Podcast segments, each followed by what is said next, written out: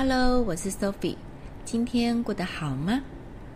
要先跟大家说声不好意思，最近我的声音可能都会听起来有一点哑哑的，那是因为疫情的关系，这阵子都频繁的在进行网络教学，一个不小心声音用太多太用力，所以呢导致嗓子罢工，哑了几天，连带着呢节目的更新也慢了一点。真的是非常的不好意思哦。好的，那我们今天是想跟大家来聊什么呢？啊、最近呢，我跟朋友聊天，发现呢、啊，哎，不知道是不是说好了的一样，大家都先后开始有了一些职业倦怠，或者是全职妈妈对于自己的生活感到好无力，但是迫于现实。一时间也没有办法找到替代方案或解决的方法，好多朋友都羡慕我。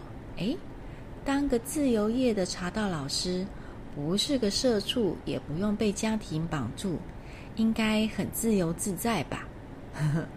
其实啊，我觉得每个行业都有它的光明面跟黑暗面，尤其啊，当心情不开朗的时候。再喜欢的工作或事情，也有可能会让自己觉得烦躁哦。所以啊，我想这个问题是不是很多人都可能面临的呢？又或者是现在在听节目的你，也有这样的感觉呢？所以呢，今天想跟大家就这样的一个状况，分享我在茶道中学习到的事情哦。嗯，其实呢，我刚开始学习茶道的时候，就常常会有人这样子问我：招待客人喝一杯茶，为什么要那么麻烦，学这么多东西呢？其实我一开始也不是很明白，因为刚开始学的时候，心力都比较放在把规则背熟，把动作记牢，偶尔有机会跟着老师一起招待客人。但都比较像是在跑龙套一样，没有什么真实的感觉。总觉得招待客人就尽心尽力就好啦，有那么难吗？后来等到自己开始参加更多的茶会，也开始自己当茶会主人，教自己喜欢的茶道的时候。诶，我发现我的生活大概就是春天要赏樱花，夏天要知道戏水，秋天要明白去品菊花，冬天要记得去听雪。每年每年都是一样的主题，一样的事情在做。时间久了，其实我也会在这些过程中遇到一些挫折。而且每年都做差不多类似的事情，都在差不多时间做差不多类似的事情，也开始慢慢的会有一种反复的无趣感。那怎么办呢？我又不可能换工作，而且在目前现在的条件下，也没有办法就是嗯创新的说，那我要在夏天赏雪，除非我搬到澳洲去哦。那现状难以改变。可是我发现心情却是可以去调整的哦。说到这里呢，我想先跟大家分享一个有关千利休的小故事，因为就是这个故事给了我一些调整心情的帮助哦。那故事是这样子的：有一天呢，千利休举办了一个茶会。你其中呢，也邀请了千利休他参禅学佛的老师笑领和尚来参加。茶席很顺利的进行了，在宾主尽欢之余呢，突然有一位客人向千利休提出了这样的一个问题：“嗯嗯，可以跟您请教把茶道做好的心法或秘诀吗？”面对这个意料之外的问题。千利休想了想，他这么回答道：“我想夏天让客人觉得凉爽，冬天让客人感受温暖，可以把木炭摆放好，让水能够有效率的煮滚，把茶准备的可以让客人轻松的入口，这就是我的秘籍。”没想到客人听到之后，很不服气地说：“啊，这个谁都做得到啊！”估计这客人可能觉得千利休是在敷衍糊弄他吧。不过啊，千利休也没有因为对方的态度而不悦，他反而这么说：“那不然这样吧，等你呢融会贯通这些事情之后，也来开个茶会，我来当你的客人。假如你把这些都有做到位的话，那我就当你的学生。”这个时候，在一旁的笑脸和尚呢，突然哈哈大笑起来。他说：“哎呀，千利休先生说的真有道理，这就和当年的鸟窠禅师一般呐、啊。哎，谁又是鸟窠禅师呢？这里让我们先停顿一下下，来了解一点这个笑脸和尚这句话背后的典故哦。鸟窠禅师的故事是这样子的。”唐朝呢，有一位知名的诗人白居易，对，就是那个我们熟知的“在天愿作比翼鸟，在地愿为连理枝”的作者，呃，白居易。那有一天，白居易呢，他就去拜访这个鸟窠禅师，向他请教有关于什么是佛法的大义。鸟窠禅师面对这样子的大哉问，是这样子回答的。诸恶莫作，众善奉行。意思是呢，不论多小的坏事都不能做，无论是多么小的善事，都要去积极进行。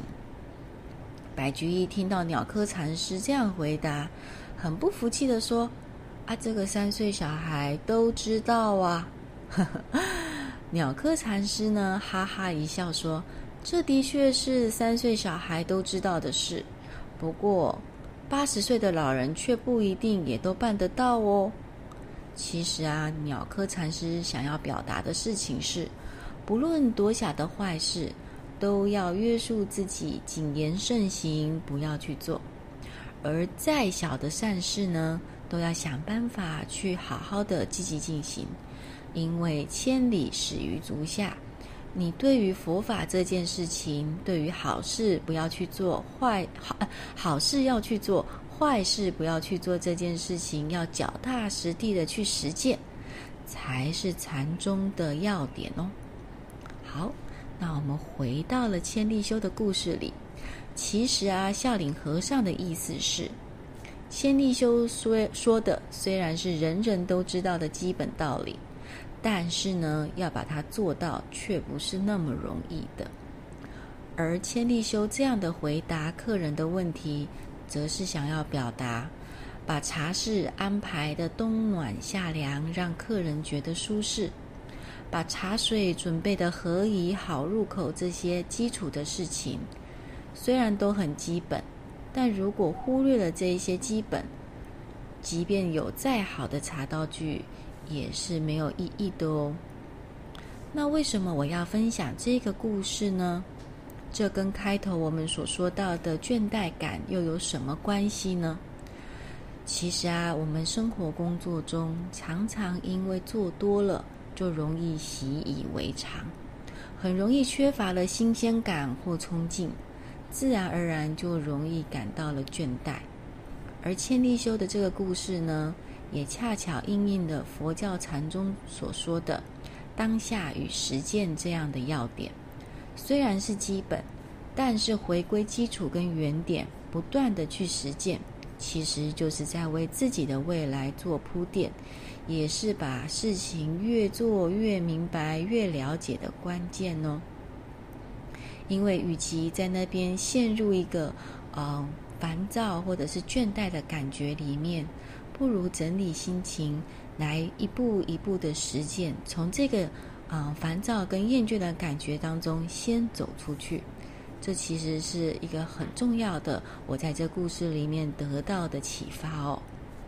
而且啊，虽然是基本，但不一定代表简单哦。举例来说，茶要合一好入口这一项。光是要把茶准备了，让客人喝下去的时候，不觉得太烫，也不会觉得太凉，更不会觉得太过于苦涩，或者是淡淡的没有味道。其实它并没有一定的标准，而是要能够符合当下客人的需求。因为就算是你很熟悉的朋友，也会因为他今天的身体状况或者是心情，而对于口味有所不同。要求，呃，对于口味会有不同的要求哦。那这些呢，除了依赖平常的练习技术之外，还需要发挥你的观察力，常常看客人当下的状况，并且要发挥同理心去换位思考，才有办法，嗯，尽量的去做到哦。而且一场茶会里呢，通常不会只有一个客人，要对每一个人都做到，这中间的拿捏跟取舍啊，其实是意想之外的困难呢。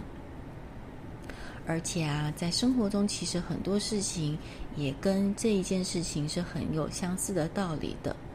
反复的去做、去练习，把基础做确实，不去预设立场，也不去预测后果，就像第一次一样的尽力去做到，其实是一个帮自己能够继续往前进的动力哦。像是油漆师傅确实的把墙上的凹凸不平，补好之后磨平，然后才开始一层一层粉刷出漂亮的墙面。医生呢，在诊查过程当中也会切实的把基础步骤做全，不急着凭经验去下判断，然后慢慢的在这一些检查中确认病情。那像这些事情，其实都是在对于工作最后的成果，还有未来的发展，在做一个铺垫哦。那例子呢，真的是太多了。也许你现在手边的一份作业，或一份企划书，或是跟孩子说的一句话，也是如此哦。好了，那今天呢，就先分享到这里。如果现在的你对于生活或工作感到有一点疲倦，不妨先放慢脚步，检视一下目前的状态是不是你真心想要的。如果一时间无法决定，要不要转换，或是还不确定这是不是自己真正喜欢的，不妨先回到基本，重新以归零的方式去面对自己现在的工作或生活。更重要的一件事情就是千万不要停下脚步，因为让会让你现在一个嗯沮丧或者是嗯走不出去的感觉，不断的重复的去做。虽然可能会有一点点觉得无聊，觉得不耐烦，但先把心情调整一下，然后再重新去做，我相信会很快的找到一个自己的出口，或者是想清楚你对于这件事情的真实感觉哦。最后想跟大家预告一下，本来呢想在茶道历史讲完之后，才来介绍茶道中的有名的人物。但是呢，因为千利休太红了，好多人跟我敲碗，可不可以先介绍他呢？嗯，我想呢，就在茶道历史介绍到千利休所身处的战国时代时，就来开个专辑，专门来介绍他吧。还请敬请期待哦。谢谢你们今天的收听，那我们下周见喽，拜拜。